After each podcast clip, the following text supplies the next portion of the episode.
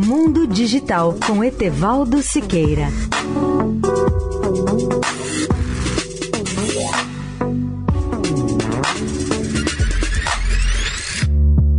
Olá, amigos da Eldorado.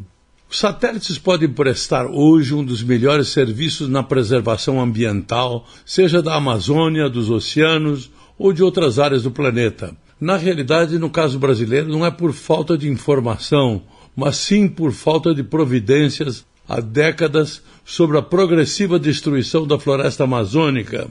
Outro exemplo da importância dessa vigilância exercida pelos satélites foi debatida num artigo recente da NASA que mostrou o efeito devastador do aquecimento global sobre o gelo do Mar Ártico.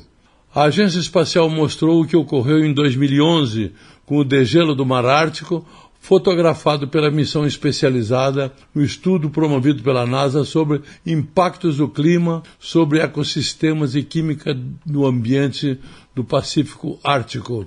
A pesquisa mostra como as mudanças de condições do Ártico afetam a química e os ecossistemas daquele oceano.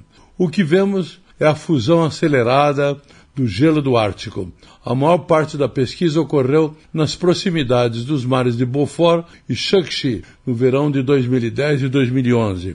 E é curioso e triste que muita gente ainda negue o aquecimento global e os seus efeitos catastróficos. Etevaldo Siqueira, especial para a Rádio Eldorado.